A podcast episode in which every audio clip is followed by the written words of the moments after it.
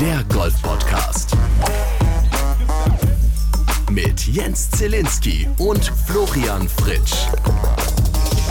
Der Herr Fritsch meinte gerade zum Start dieser Aufnahme, ich klinge bassig herb. Mit diesen Worten herzlich willkommen zu einer neuen Folge Tea Time, euer Lieblings-Golf-Podcast für die Dachregion, für alle, die der deutschen Sprache auf diesem Planeten mächtig sind. Hallo Flo, wie geht's denn so? Servus Jens, grüß dich. Ja, Dachregion, das sind ja natürlich die Länder, wenn wir daran, ja, ich habe wieder mal hier meinen Kugelschreiber am Start. Bist sagen, du bereit? Da fällt, ja, danke schön. Ja, ohne sehr dieses, gerne. Ohne diesen Kackklang können wir doch keine Folge beginnen. Ja, Mann. Natürlich nicht. Ich meine, Dachregion können wir ja inzwischen fast ein bisschen erweitern. Wir haben ja mal so auf unsere Statistiken mal geschaut, wo wir überall gehört werden. Und inzwischen können wir ja fast sagen, Tea Time Worldwide, oder? Absolut. Was wir nicht sehen können, ist, wie sieht es eigentlich auf der ISS aus und was weiß ich. Das können wir leider auf unseren ganzen Grafiken nicht gucken, aber ich gehe mal schwer davon aus, dass auch da oben gerne äh, mal äh, rein Tea Time gehört wird. Ne? wird. Ne? Also wenn Absolut. damals bei der Mondlandung, wer hat dann nochmal diesen Golfschlag gemacht? Neil, Neil Armstrong oder irgendwas? Phil ja Mickelson, glaube ich. ja, genau, der auch. Da gibt es ja diese Legende, dass Neil Armstrong, glaube ich, mit einem Wedge und ein, zwei Bällen da oben ein paar Schläge gemacht hat. Und vielleicht, wenn jetzt demnächst mal wieder einer im Space ist, dann haut er eben keine Bälle, ja, weil wir ja. selber da schon genügend Schrott irgendwie rausjagen, sondern er hört halt eine Tea Time-Folge, wenn er dann bei sich auf dieser, auf diesem ne, Ergometer, das sie da ja da oben haben und Fitness machen, Ne, ja. kann, er sicher bei, kann er sicher ein bisschen die Tea-Time-Folgen reinflanken. Ne? Und dann sind wir auch im Space represented. Apropos Weltall, hast du gewusst, ich habe das nicht mitbekommen, warum auch immer das an mir im wahrsten Sinne des Wortes vorbeigeflogen ist. Weißt du, dass Elon Musk vor ein paar Jahren, als seine Raumfahrtindustrie da losging, einen Tesla ins Weltall geschossen hat mit, einem Ast mit einer Astronautenpuppe und dieses äh, Cabrio fliegt tatsächlich seitdem durchs All? Ein echtes Auto? Der hat ein Auto ins All geschossen. Der hat ein Auto ins All geschossen als Werbegag. Und irgendwann vor ein, zwei Wochen gab es tatsächlich die Meldung, in, dass er jetzt die ersten drei Milliarden Kilometer oder so zurückgelegt hat. Und man empfängt wohl noch irgendwelche Signale. Da ist ein Tesla unterwegs. Das ist echt krass. Aber weißt du, ich denke dann mal, ich denke dann mal wieder so ein bisschen verwaltungstechnisch, ja, und überlege mir gerade, wie hat er noch TÜV? Äh, nicht nur das, ich meine, du kannst hier nicht einfach ein Auto daraus in, in, ins All schießen, oder? Ich meine, könntest du jetzt quasi zu dir in den Garten gehen? Wir nicht. Ja, natürlich nicht. eher, aber trotzdem muss es ja da irgendwie. Also, wie sieht da so ein Antrag aus? Gehst du quasi zum Landratsamt und sagst, Yo, Servus, ich würde gerne einen Tesla ins All schießen, was muss ich dafür irgendwie beachten? Und dann sagen die, naja, so ein bisschen Luftsteuer, aber ansonsten kannst du den Laden da mal rausschicken liebe Mitarbeiter der Landratsämter in, in der Dachregion, äh, genau. hier kommt schon der erste Auftrag in dieser neuen Folge. Äh, schiebt uns doch mal Informationen rüber, was wir alles an äh, Papierkram machen müssen, wenn wir dann demnächst ein Auto ins Weltall schießen wollen. Nee, Alltägliche wir, Fragen, die wir in diesem Podcast genau, beantworten. Machen wir es doch mal ganz konkret. Wir beide haben vor, ein Golfbag Natürlich, wir beide wollten schon immer mal ein Golfbag ins All schießen. Genau. Was für Schritte müssen wir denn durchlaufen? Welche Schritte müssen wir denn durchlaufen, verwaltungstechnisch, um das machen zu dürfen? Ich schreibe das schon mal auf, dass wir das in der nächsten Folge auf gar keinen Fall vergessen. So. So, wo Sehr wir gerade bei den allgemeinen Themen sind, äh, wir zeichnen auf am Sonntag, 20. Februar, es ist exakt 20.05 Uhr. Vor ein paar Stunden sind in Peking die Olympischen Winterspiele zu Ende gegangen. An dieser Stelle herzlichste Grüße an unseren alten Podcast-Freund Hansi Johannes Lochner. Zweimal Silbermedaille geholt. Wer mehr von Hannes Lochner hören möchte, dem empfehle ich auch an dieser Stelle nochmal Folge 2 von diesem Podcast, denn Flo und ich hatten die große Ehre, mit dem Silbermedaillengewinner vor zwei Jahren, glaube ich, zweieinhalb Jahren. Genau, Anfang in der 2019, Toskana, drei Jahren sogar. Anfang 2019 Jahre. war das. Und es war nicht die Toskana, sondern es war das wunderschöne, äh, war es Piemont? Es war, nee, pass auf, das war. Es war das Italien. gehört, ja genau, irgendwo Norditalien. Ich bin auch am überlegen. Ich weiß, was du meinst. Es ist so ein bisschen an der Grenze von hm. diesen beiden. Ne? Und Magara der Ort hieß Magara, hieß richtig. Ja, genau. Und da hat Hannes Lochner ähm, die Bahnen durchgebobbt. Ja, richtig. Also er hat ein bisschen querfeldein, also äh, ich glaube, als Bob, als Bobfahrer würde man sagen, er hat den Bob ab und zu mal quergestellt. so hat er Golf gespielt. Absolut. Also die, die Divots waren keine Divots mehr, sondern in dem Fall musste man schon von Furchen, glaube ich, sprechen. amtliche ja, das Furchen. Ist, genau, aber amtliche, genau, amtliche. Wenn er ja. getroffen hat, ist der Ball ins Weltall geflogen. Mehr zu Hannes Lochner tatsächlich dann äh, nochmal gerne, wenn ihr reinhören wollt, in unsere zweite Folge von diesem Podcast. Da haben wir mit ihm so, sozusagen auch schon mal diese äh, jetzige Zeit vorbereitet, denn er hat uns damals erzählt, wie ein Bayer äh, olympische Medaillen feiern würde. Mhm. Bin gespannt, ob er das äh, jetzt nachholt. Folge 2 gerne nochmal reinhören. Wie fandst du das Ganze hier mit Peking und da ist ja eigentlich gar nichts mit Winter und die haben ja gar nichts mit Wintersport zu tun und da machen wir jetzt mal Olympia? Also in der Berichterstattung, finde ich, wurde das, das ja teilweise sehr politisch berichtet, ja. finde ich. Also das hatte wenig, also in der, in der allgemeinen Presse, jetzt nicht so, sag ich mal, in der Fachliteratur, sondern in der allgemeinen Presse wurde es das ja sehr politisiert. Und sowas finden wir jetzt auch bei uns in, in unserer Sportart, aber das ist ja ein Thema, das wir dann ähm, später besprechen werden, gerade mit dieser Saudi League und was weiß ich nicht alles. Ähm, aber ich habe so das Gefühl, dieses Argument, wir sind Sportler und wollen nichts mit Politik zu tun haben, boah, das wird immer schwieriger, ne? Also, das wird echt ein bisschen doof. Aber ansonsten haben wir ja, sag ich mal, tolle sportliche Erfolge gesehen. Ich meine, wir hatten es ja vom, vom, vom Bobfahren, ne? also Friedrich, Francesco Friedrich, ich glaube zum 397. Millionten Mal irgendwie Gold oder was auch immer. Ähm, Hansi jetzt dann auch mal ein paar olympische Medaillen neben seinen ganzen Weltmeister- und EM-Titel und Jugend-WM-EM-Titel, die er, die er gesammelt hat. Also da haben wir tolle Performances gesehen. Natürlich auch die Geschichte mit dieser jungen russischen Eiskunstläuferin. Ne? Boah, wie alt ist die? Ja ist die 15? 15. Da, da stellt sich dann natürlich auch die Frage, und die kam im Radio von deinen ähm, Kollegen, sollten Minderjährige bei so etwas teilnehmen dürfen? Naja, ich finde, Olympische Spiele, das hat für mich nichts mit diesem herkömmlichen ähm, also ich finde Olympische Spiele mit diesen ganzen alten Regeln, also zum Beispiel, es darf kein Krieg während der Olympischen Spiele eigentlich stattfinden, wäre ja auch fast so weit gewesen, also wenn man jetzt nur mal auf den Zeitrahmen guckt. Ähm, und ich finde, wer sich qualifiziert auf irgendeine Art und Weise, sollte schon die Chance bekommen. Ich finde, Olympische Spiele haben mit dem normalen Sportkalender, finde ich, erstmal gar nicht so viel zu tun. Deswegen finde ich es auch cool, dass zum Beispiel ja auch beim Bob äh, Jamaika nicht nur wegen dem Film damals, sondern dass tatsächlich Leute antreten, wo du von vornherein weißt, da geht es darum, dabei zu sein. Und die kommen dann halt vielleicht auch mit 15 Minuten Verspätung beim Langlauf ins Ziel, werden aber dann nochmal richtig abgefeiert. Das finde ich schön und deswegen ist es auch bei Olympischen Spielen für mich kein Problem, wenn da jetzt eine 15-Jährige antritt, wie aber dann mit der umgegangen wird oder unter welchem öffentlichen Druck die dann auch steht. Da wird ja jetzt auch vermutet, dass sie wahrscheinlich seelisch, psychisch mit dem ganzen Schrott, der da jetzt passiert ist, danach gar nicht mehr klarkommt, weil sie eben 15 ist. Also wenn, dann muss man das natürlich richtig machen. Dann müssen die, die Trainer da drumrum und auch die Presse drumrum das richtig verstehen. Und sie muss es vor allen Dingen richtig verstehen. Aber dann finde ich das schon, also aus meiner Warte, wenn das alles normal läuft und wenn man mit den Leuten normal umgeht, finde ich das auf eine gewisse Art und Weise schön romantisch. Aber so natürlich nicht. Ja, also eine Regelung, die ich mal, von der ich mal mitbekommen habe, die Österreicher haben das so gemacht. Also vor vielen, vielen Jahren, ne, pass auf, vor vielen, vielen Jahren gab es eine folgende Regelung. Ich weiß nicht, ob die immer noch existiert. Es kann auch sein, dass ich damals was falsch verstanden habe. Ist ja auch egal. Auf jeden Fall, mir hat folgende Regelung ge ge gefallen. Die haben quasi gesagt, okay, wenn Jugendliche sich für sportliche Events qualifizieren, durch sportliche Leistung, ist das vollkommen legitim. Aber über Personen unter 18 Jahre darf öffentlich nicht berichtet werden. Okay, komme ich Im klar. Sinne, von, Im Sinne von, dass sie da aus diesem Rampenlicht und somit aus einer möglichen Kritik oder Diskussion rausgehalten werden. Und das finde ich okay. Ja, weil mir geht es ja um diese, um diese Darstellung in der Öffentlichkeit. Ja, und ich glaube wirklich, dass egal wie gut man darauf vorbereitet wird, theoretisch in irgendeinem Seminarbereich, ein, ein 15- oder eine 15-Jährige. Keine Chance. Die wird mit, mit diesem Ausmaß, ja, weil das ist ja dann nicht so, seien wir doch mal ehrlich, das ist ja dann am Ende nicht eine Teilnehmerin wie jede andere auch, sondern das ist halt dann eine besondere Teilnehmerin und die steht ja dann noch etwas mehr im Rampenlicht als, als die anderen Teilnehmer. Und sie galt ja von vornherein als die Favoritin, weil es angeblich niemanden gibt, der das so kann wie sie.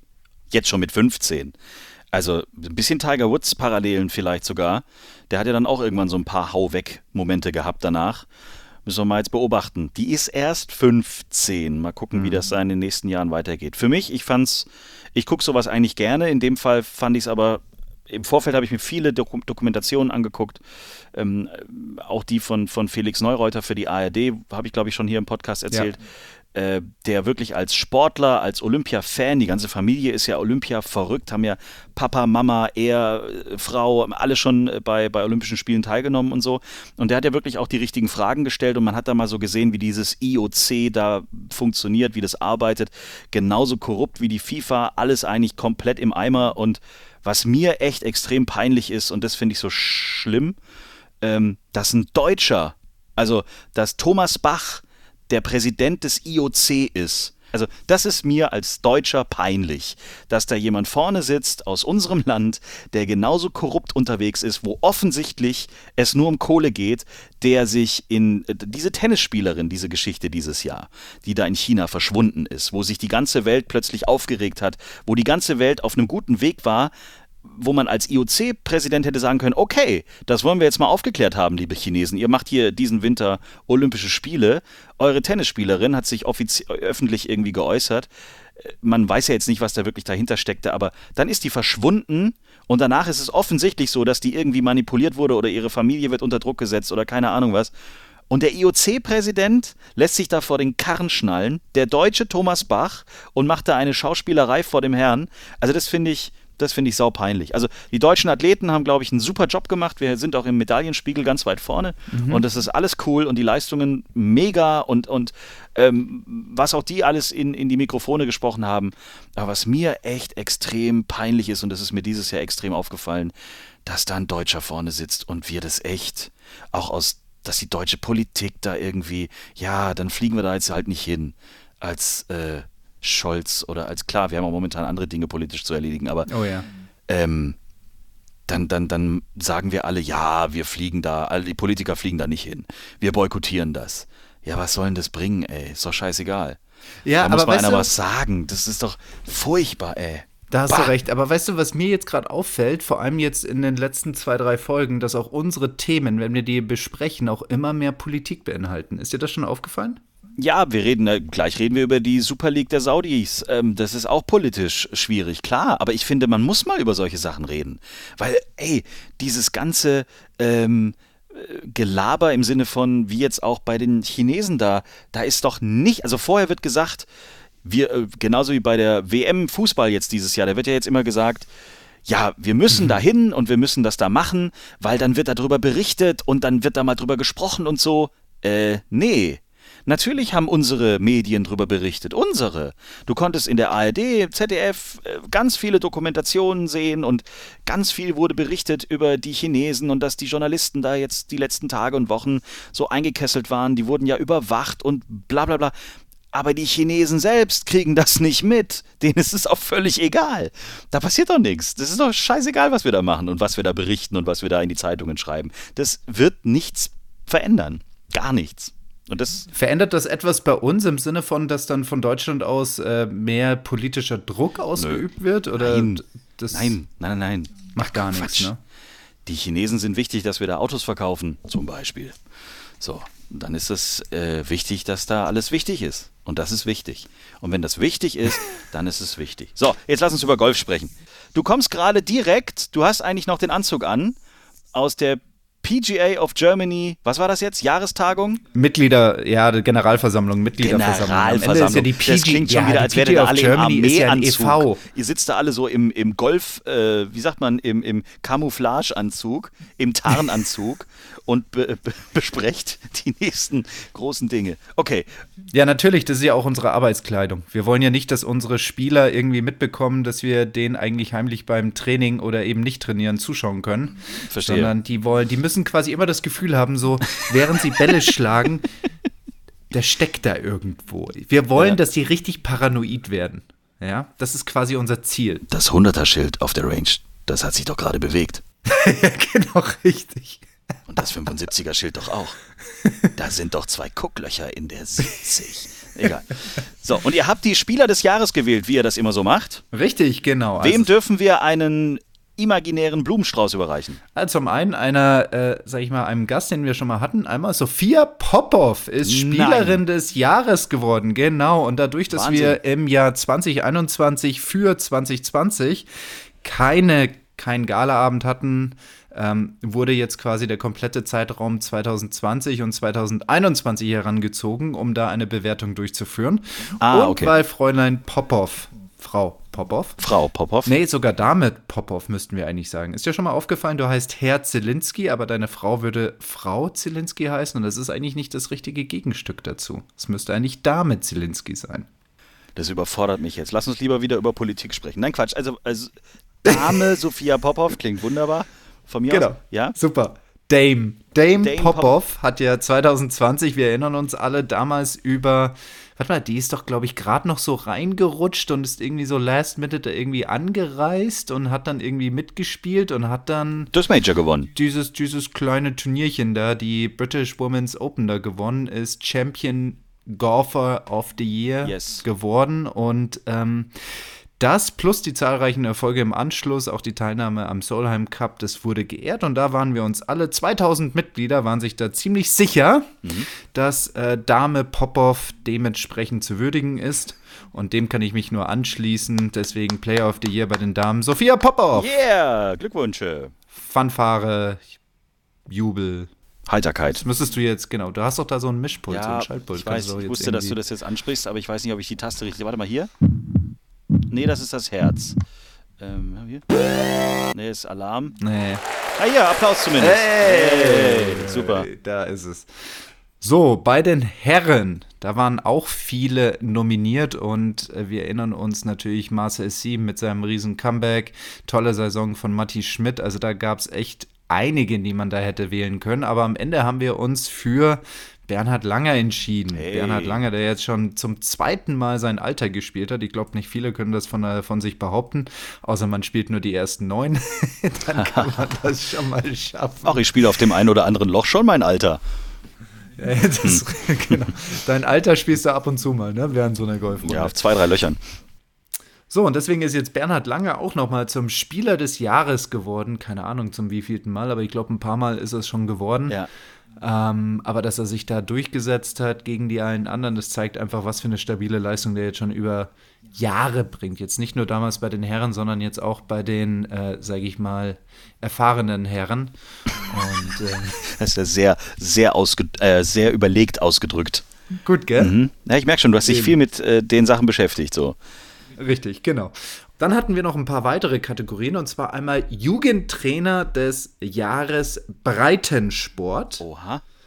Und da sind es geworden ähm, die Verena Scholz und die Anja Engelhardt mit ihrer App CPP und zwar Complete Performance Program. Und die, die Idee dahinter war gar nicht so schlecht. Die Verena Scholz, die hat erzählt, dass ähm, ich glaube, ihr Sohn, der spielt Basketball oder Fußball oder irgend so etwas. Und da gibt es so eine Online-Plattform und da haben sie sich dann immer irgendwelche Videos angeschaut, was sie auf welchem Niveau trainieren könnten und machen könnten und wo man auch seine eigenen Trainingspläne zusammenstellen können. Auch mit so, so Videos zur Anleitung. Und da hat sie gesagt, warum haben wir sowas nicht beim Golfen? Zwar haben wir ganz viele tolle YouTube-Videos und was weiß ich nicht alles, aber und auch schon die ein oder andere Lernplattform, aber noch nicht so etwas für, sag ich mal, Breitensport Golf. Ja. Und zwar, das irgendwie alles beinhaltet. Also mental, Athletik, Regeln, Technik, Spielchen, Wow. Anwendungstrainingsdinger und so weiter. Und da haben sie diese riesige Plattform da gebaut und das kommt dem Breiten- und sowie dem Leistungssport Jugend sehr ähm, entgegen und deswegen sind sie für uns natürlich wohlverdient Breitensport Jugendtrainer des Jahres geworden. Herzlichsten Glückwunsch. Bei Leistungssport Jugend Jetzt sind wir Ja. bei mir. Jetzt sind wir bei dir, genau, Leistungssport Jugend, ist es Sebastian Rühl geworden vom DGV, Nationalkadertrainer der Mädchen, der natürlich mit so Spielern wie Paula Schulz Hansen und auch einer Charlotte Back oder einer Prim oder wie sie alle heißen in diesen, in diesen Mädchenkadern, hat echt super Erfolge geleistet, dreimal hintereinander dieses äh, warte mal, diese Euro European Young Masters gewonnen, ist auch EM-Sieger geworden und keine Ahnung und Olympia-Weltall-Sieger und ähm, schön, wie ich Olympia und Weltall jetzt zusammengebracht habe, ne? Weltall-Sieger.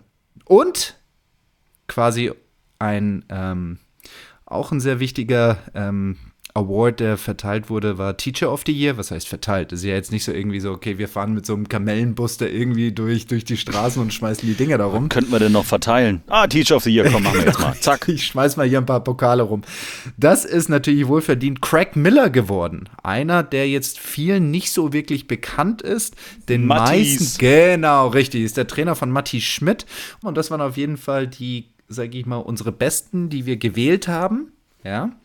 Und jetzt bin ich mal gespannt, was du dazu sagst. Wenn solche Wahlen anstehen, ja, und bei dir gab es das garantiert auch schon mal irgendwie so Wettererzähler des Jahres im Radio oder Verkehrsaufzähler des Jahres. Es, gab, es, es gibt in Baden-Württemberg den LFK Medienpreis. Sensationelle. LFK. LFK, Landesmedienanstalt Baden-Württemberg, also Landesanstalt für Kommunikation, tatsächlich. Genau. Und da gibt es einmal im Jahr den Landesmedienpreis Okay. für Radiosender und fe lokale Fernsehsender. Und den hast du schon viermal gewonnen. Und den habe ich einmal gewonnen. Mm, Weil du, weil du Neue- falsch ausgesprochen hast. Nein, tatsächlich habe ich den gewonnen. Was war das? Achso, gar nicht. Für die Berichterstattung zum äh, 11. September. Oh, wow. Hm. Okay. Haben aber alle lokalen Radiosender tatsächlich gewonnen, Ja. weil sie sich damals auch aus politischen Gründen wahrscheinlich nicht einigen konnten, welcher Radiosender da wohl am meisten drüber berichtet hat oder am besten oder was weiß ich. Und dann wurden halt alle Radiosender oder alle, die nominiert waren, irgendwie auf die Okay, Bühne aber dann hattest du ja auch so ein bisschen mit so einem Wahlthema zu tun. Und etwas, was natürlich immer im Raum steht, was echt schwierig ist, wenn man solche Wahlen durchführt, ist, in welcher Form führst du so eine, sag ich mal, Ehrung durch? Oder wie kommst du zu dem Geehrten? Sollte das ein Gremium sein von vermeintlich kompetenten Leuten? Oder sollte das so Art basisdemokratisch gewählt werden? Also im Sinne von, nehmen wir jetzt mal hier Baden-Württemberg, ja, du könntest jetzt hergehen und sagen, jeder, der bei einem Sender arbeitet, darf wählen. Und dann hast du halt wie viele tausend Leute. Ja? Oder sagst du, nee, wir nehmen jetzt, sage ich mal, von den zehn größten Sendern jeweils zwei Leute, ja, und dann hast du halt so ein 20-Mann-Gremium und die entscheiden, wer das wird. Hat natürlich alles Vor- und Nachteile, aber zu, was sind da so deine Erfahrungen? Meine Erfahrung ist, dass sobald du ähm, alle wählen lässt, also alle, alle Sender wählen lässt, äh, ist es relativ schnell so, dass du, äh, dass immer die gewinnen, die man am meisten kennt. Weil äh, von den kleinen Sendern kriegen die Großen ja nichts mit. So, und dann ist es immer ein bisschen schwierig. Deswegen finde ich Gremien immer grundsätzlich besser. Ja. Gremien haben aber natürlich immer so ein bisschen so ein Geschmäckle, ne? Ist ja, also Preisverleihungen sind eh, ich habe jetzt, ich, wir sind als Agentur jetzt nominiert worden für einen Podcast, den wir gar nicht machen. Nee, oder? Ja. Wir produzieren einen Podcast als Agentur für die badischen Versicherungen, BGV. Okay. Und wir wurden nominiert. Nicht den Bayerischen Golfverband. Nein, BGV im Sinne von der badischen Versicherung. Ähm, Okay. Also in dem Podcast geht es um Familienthemen und Versicherungen, also aufpassen mit Kids und so weiter und so fort, ist sehr informativ. Ähm, so, und dann bekamen wir mehrmals Post vom, Achtung, German Brand Award. Oh, wow. Da wurden auch schon so, also wenn du auf die Homepage gehst, mein lieber Socken, wer da schon alles Preise abgesahnt hat und wer da alles schon sich einen Pokal abgeholt hat, Weltklasse. Und du denkst wirklich in dem Moment, wow, wow, wow. Ich meine, der Deutsche Brand Award, größer kannst du etwas ja nicht kommunizieren. Und dann steht auch drin, hey, herzlichen Glückwunsch, Sie sind nominiert. Sie müssen jetzt nur Ihre Nominierung noch bestätigen, ähm, indem Sie eine E-Mail an die und die Adresse schreiben. Und in, der, in, der, in, der, in dem Nominierungsbrief steht tatsächlich drin, ähm, wir haben uns den Podcast, also der Podcast für die äh, Berliner Verkehrsbetriebe BVG, gleiche Buchstaben, aber andere Reihenfolge, ne? Der My Family Podcast für die Berliner Verkehrsbetriebe hat uns besonders beeindruckt, weil die Verbindung Familie und so weiter und so fort sensationell. Du merkst also, die haben sich nie mit diesem Produkt beschäftigt, die haben sich das nie angeguckt, die wollen da irgendwie nur Kohle machen, weil du musst natürlich für die Nominierung dann oder auch noch bezahlen. Oh, nee, oder? Aber du Okay. sitzt dann an deinem Schreibtisch und denkst erst im Moment so, geil, German Brand Award, dann liest du es durch und denkst so, was für eine Scheiße ist denn das bitte? Und dann habe ich da auch angerufen tatsächlich. Ich habe da angerufen und habe gesagt, hey, äh, toll, wir haben hier schon mehrfach Post von euch bekommen. Wir sind für den, das muss ich ja nochmal sagen, German Brand Award. Lecko funny. Sind wir nominiert. Das finde ich ja ganz großartig. Wie kam es denn zu der Nominierung? Erzählen Sie doch mal. Und dann fangen die da an zu eiern. Um Gottes Willen. Ich sage, ja gut, ist alles schön, aber eure Recherche ist völlig Hanebüchen, weil die BGV hat nichts mit dem BVG zu tun, Freunde. Das geht so, ja echt? Oh, äh, ja, dann ist, um Gottes Willen, ja. Dann nehmen wir sie mal von der Liste. Und dann fühlst du dich echt verarscht. Und dann denkst du so, äh, das ist doch scheiße. Naja, egal. Dann ist es halt so. Dann Aber weißt, so. du, wie, weißt du was? Ich glaube, jetzt ist Zeit für einen Flachwitz. Ich weiß, er ist nicht da. Der Rittenheimer springt gerade irgendwo unten in Südafrika rum. Der sucht schon wieder zwischen Elefanten und Giraffen das Internet. Wie letzte Woche. Wie Und hat letzte das Woche. Kurbelmodem noch nicht gefunden. Nein. Dann geht immer so eine Sirene los wahrscheinlich und alle rennen aus dem Dschungel raus. Aber apropos Südafrika, ich glaube, das, was du jetzt gleich erzählen wirst, hat was mit so diesen Regionen zu tun, oder kann das sein? Ich weiß es nicht. Ja, ich wollte, dass Bernd eigentlich diese Woche meinen Lieblingsneuen Flachwitz raushaut. Den habe ich ihm auch letzte Woche geschickt, aber jetzt hat er Pech gehabt, jetzt bringe ich den. Ähm, ja, hat ein bisschen was damit zu tun, aber vor allen Dingen auch ein bisschen auch mit der Winterolympiade, passt ein bisschen zusammen. Wohin kommen im Winterurlaub die kleinen Bananen? In die Chiquita. ja. So. Ach Gott. Wir hoffen nächste Woche wieder ein Flachwitz von Dr. Bernd Bernhard Professor, Professor, Doktor der, Rittenhammer. des Humors. Ist der eigentlich auf dem Leaderboard diese Woche überhaupt noch drauf oder ist er, äh, hat man, ich weiß es gar nicht mehr. Also der Saisonstart von Bernd war ja eher, sagen wir mal, naja, geteilter 166. Wer kann das schon von sich behaupten? Eben, ist richtig. Ne? Fassen wir kurz zusammen. Äh, Max Schmidt, bester Deutscher auf der Challenge Tour in dieser Woche mit dem geteilten 36. Platz. Alex Knappe hat irgendwie heute einen auf die Mütze bekommen, war gut unterwegs, ist 64. geworden mit minus 2. Und Freddy Schott äh, mit plus 3 immerhin noch 66. geworden. Diese drei Herren haben den Cut aus deutscher Sicht geschafft. So. Und Bernd ist ja, ist ja gerade erst angefangen, die Saison. Ja, eben, sind auch alles gut. jung und so, ne? Ich meine, Alles gut. John Rahm ist, äh, wo wir vorhin Sophia Popper von Bernhard Lange aus deutscher Sicht geehrt haben, John Rahm ist diese Woche auch geehrt worden und ist von der DP World Tour erneut zum Player of the Year gewählt worden. Traurige Nachricht war, dass eines der legendärsten Golfclubhäuser äh, der Welt äh, abgebrannt ist, auch in den letzten Tagen. Oakland Hills.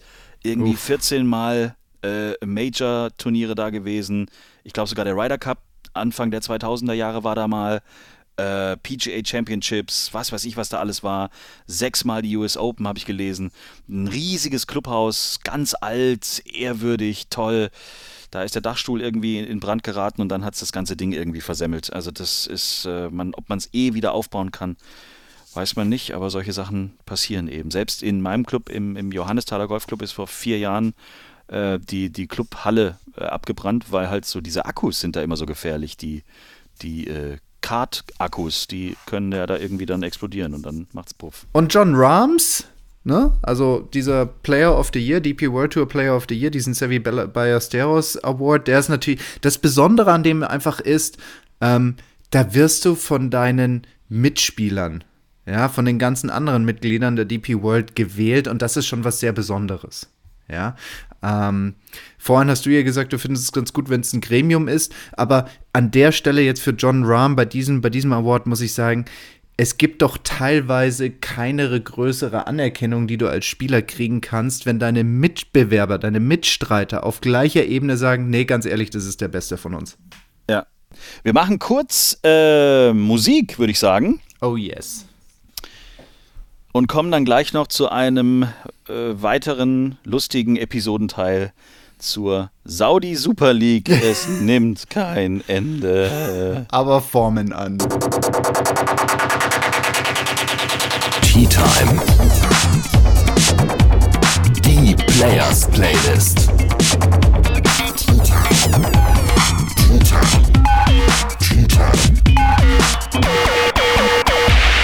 Diese Liste findet ihr auf Spotify. Die Players Playlist bestücken wir jetzt schon seit 121 Folgen Tea Time der Golf Podcast.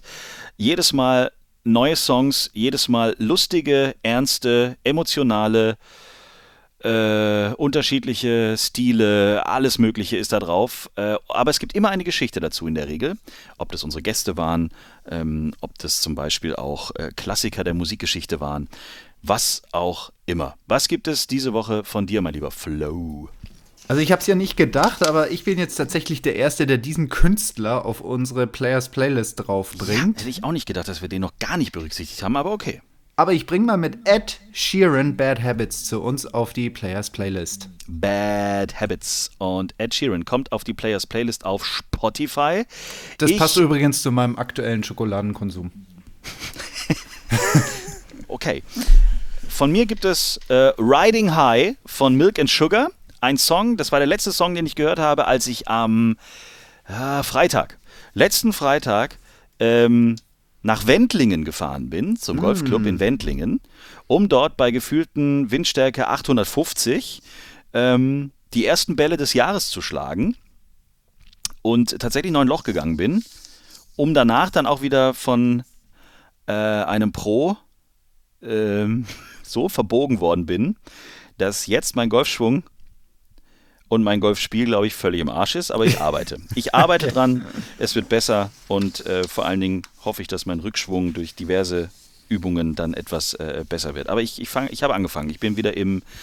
Du bist im Prozess. Ich bin im Prozess und ich hoffe, dass ich diese Woche äh, wieder auf der Range stehe, weil das soll ja jetzt in einer gewissen Regelmäßigkeit ausarten. Das wäre nicht bleiben, schlecht. Wir bleiben an dem Thema dran. Genauso wie wir versprochen haben, an dem Thema Saudi Super League dran mhm. zu bleiben. Es gibt Neues aus diesem Theater.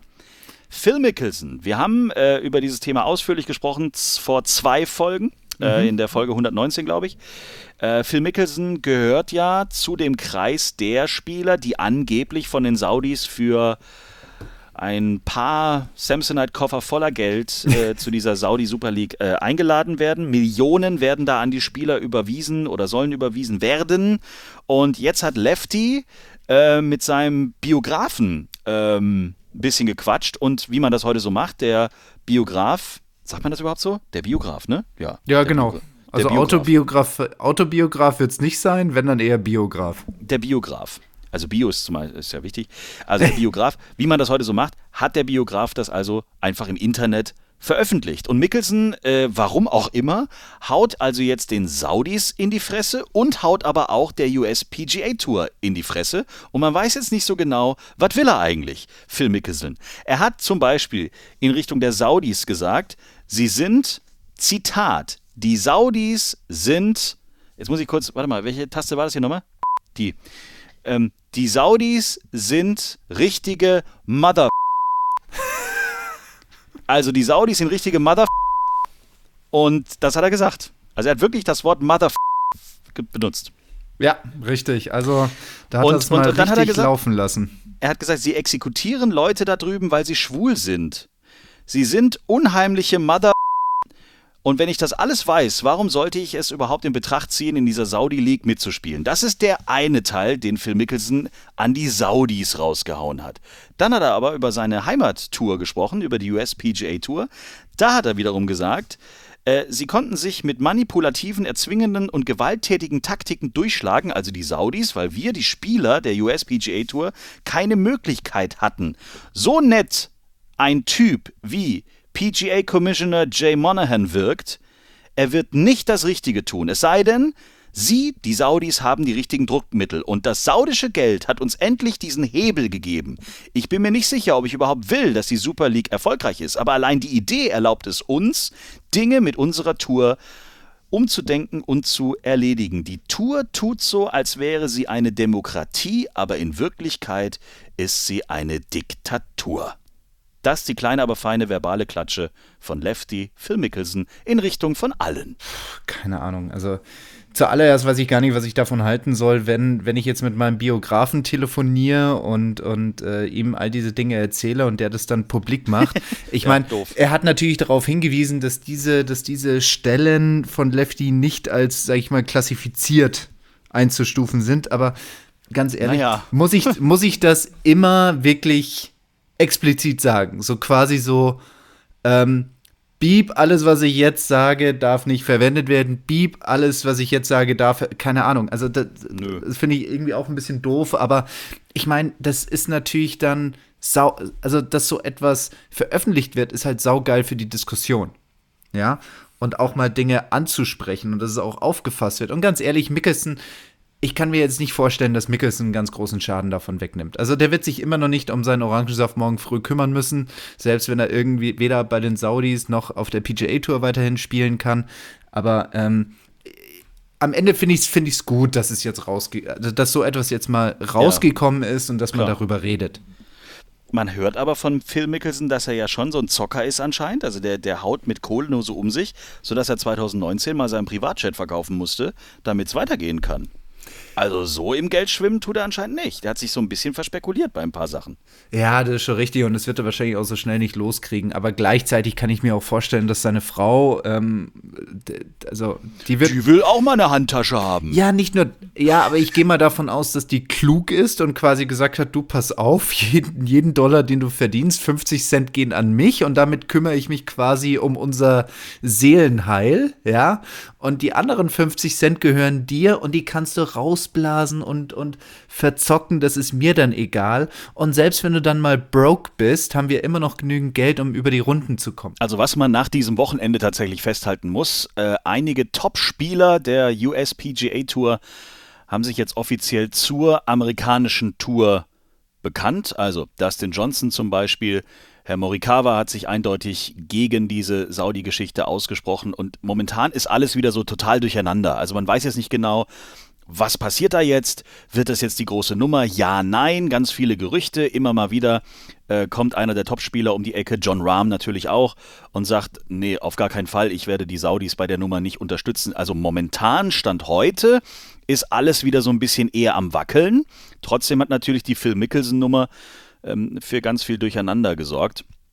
Und man ist sich noch nicht so ganz sicher, es gibt diesen Termin, dieser 14. März, wo die Saudis anscheinend da ihre große Pressekonferenz geben wollen. Aber wenn sie bis dahin ihre Topspieler noch nicht unter Vertrag haben, dann wird da wahrscheinlich auch nicht so viel passieren. Nichtsdestotrotz, meine sehr verehrten Damen und Herren, liebe Golffans, wären wir nicht Tea Time der Golf Podcast, wenn wir nicht zumindest doch mehr tiefgründigere und dezidiertere Informationen für euch hätten. Wir sind, wie sagt man? Investigativ, investigativ und unterwegs genau. werden, ne? Wenn wir nicht wir sind die Wallraffs der Golf der so, Golfwelt. Wenn wir nicht im Tarnanzug durch die Golfwelt robben würden. Robben ja, ist ein klar. schönes Wort. Mein Offiziersbrief In, muss ich ja irgendwo bezahlt machen, ne? So, und äh, Florian Fritsch, meine sehr verehrten Damen und Herren, hat Hintergrundwissen Mhm. Wir dürfen nicht sagen, von welcher Quelle. Nein, natürlich. Wir dürfen nicht. auch nicht sagen, wie, wie viel Geld er vielleicht für diese Information ausgegeben hat. Oder mit welchem Scheich er äh, gesprochen hat. Nein. Äh, alles Gerüchte. Aber wir wissen etwas, äh, etwas mehr zu dieser Saudi League, denn Du hast mir vorhin schon ein bisschen was geflüstert und das fand ich hochinteressant. Also Saudi-Arabien will sich jetzt deutlich mehr im Sport etablieren und will dafür mehrere Milliarden Dollar ausgeben und hat im ersten Schritt 200 Millionen Dollar für den Golfbereich zur Verfügung gestellt. Das haben sie jetzt Nicht auf schlecht. 300 Millionen angehoben. Ach was. Ja. Mhm. Und die Saudi League soll so aussehen. Also dieses Format, das sie sich vorstellen, ist, ich kaufe mir 50 Spieler, teile diese 50 Spieler in 25 Mannschaften auf. So etwas wie die Formel 1. Das ist sowas wie anstatt Rennstall hast du halt dann den Golfstall. Ja. Bestehend aus jeweils zwei Spielern und dann reist du von Ort zu Ort, spielst dort immer dein Turnier und dann hast du so etwas wie eine Weltmeisterschaft. Okay. Und am Ende gewinnt halt dann Golfstall 1, 2, 3 oder wie auch immer sie sich dann nennen. Golfstall Tea Time. Oder wie auch immer das sie sich geben. dann nennen wollen. Nee. Ah, okay, also zum Beispiel äh, Henrik Stenson und Ian Poulter sind dann ein Rennstall. Richtig. Ein Golfstall. Genau. Und die spielen das dann und die spielen dann diese Turniere durch und dann reisen sie nach Rom oder wo auch immer dann diese Turniere stattfinden und dann gibt es halt Punkte für die einzelnen Golfstalle und dann am Ende des Jahres hast du eine Weltmeisterschaft. Okay, krass. Und kriegen die dann neben ihrem Jahresgehalt von, was weiß ich, 30, 40 Millionen trotzdem noch Preisgeld für die einzelnen Turniere? Ja, aber das wird nicht so hoch sein. Das wird nicht so hoch Ja, sein. das wäre. Ja. Hey, und Ian Poulter, ja, die ist ja aber nicht so gut. 400 Millionen. Ach so, okay. Ja, das wär ist dann, also du musst dir dann vorstellen, das sind ja dann eigentlich wirklich angestellte Golfprofis. Eigentlich sind es angestellte Golfprofis. Krass. Okay, und dann haben die so einen Tourplan. Dann sind die einfach vier, fünf Monate nonstop irgendwie unterwegs. Also wie die Formel 1 tatsächlich. Genau, richtig. Das soll wie so eine Formel 1 dann funktionieren. Was hältst du von dieser Idee? Also jetzt find- geh, geh mal mal weg von Saudi-Arabien und was weiß ich, aber was hältst du grundsätzlich von so einem Fo- Format? Ich, ich finde das Format interessant, ehrlich gesagt. Ähm, du wirst dann Fan von einem Golfstall. Und wenn ich mir jetzt vorstelle, dass, okay, Stenson und Poulter waren jetzt nicht beim Ryder Cup so das normale Team, oder? Das war nicht, nee, die haben nicht immer zusammen, nee. Also geil wäre, also ich stelle mir jetzt so das vor, äh, so das Dream-Team für mich aus, aus äh, hier den letzten Ryder Cups wäre natürlich Tommy Fleetwood und Herr Molinari oder so. Ja, genau. Da, da, da, das war ja dann danach auch Social Media technisch mit den Filmen, die sie da so gedreht haben, wo die dann beide morgens im Hotelbett aufwachen mit dem Ryder Cup in der Mitte und mein Gott, was haben wir für eine geile Nacht gehabt. Dann kannst du ja richtige Stories da drumherum aufbauen. Und Stenson und Polter, ja gut, okay. Wer auch immer, also dann gibt es halt Lefty, Phil Mickelson vielleicht mit noch einem anderen. Ja. Kann es dann ein Amerikaner und ein Europäer sein? Ja, wahrscheinlich, oder? Das ist ja, dann natürlich. wurscht. Also wie sie es sich dann vorstellen, das kann ich dir nicht sagen. Also wie, wie das dann irgendwie zusammengestellt wird, aber das ist erstmal das grundsätzliche Konzept, wie sie sich vorstellen. Finde ich interessant. Also sie, muss, sie müssen ja was anderes machen als die DP World Tour oder die USPGA Tour. Das hat natürlich nochmal einen anderen, anderen äh, äh, Charakter so. Äh, ja, wir, wir sind gespannt. Also die äh, Rumors, die Gerüchte verdichten sich tatsächlich auf den auf Mitte März, wenn dieses große Turnier auf der DP World Tour ist, äh, beziehungsweise auf der, auf der US Tour ist, dann dann wollen die Saudis mal sagen, was Sache ist. Und dann werden auch die Spieler ähm, rausgehauen. Und dann bin ich gespannt, was passiert. Dann bin ich wirklich gespannt, wie die einzelnen Touren reagieren. Fliegen die Jungs sofort aus den Touren raus, was ich richtig fände? Fliegen, in, äh, kriegen die sofort ihren Ryder Cup-Status entzogen für die nächsten Jahre?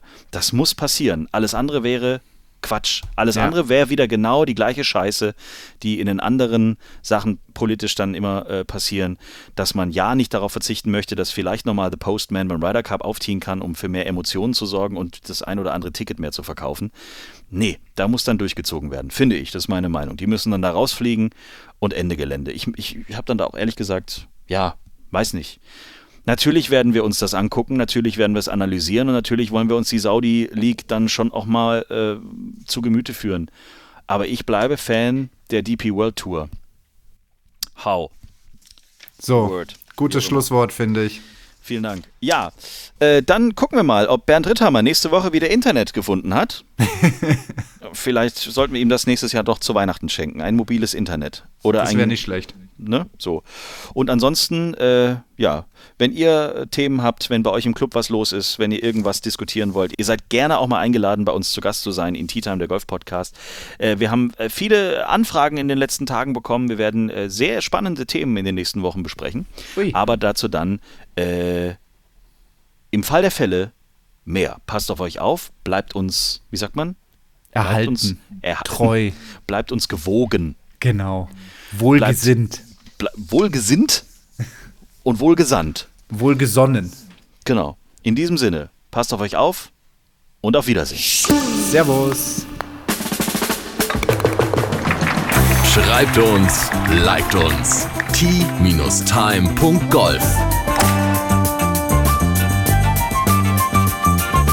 Tea Time, der Golf-Podcast. Auch auf Facebook und Instagram.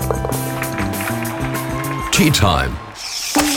Tea Time ist eine Produktion von Pot Ever. Infos und noch mehr spannende Podcasts gibt's auf potever.de.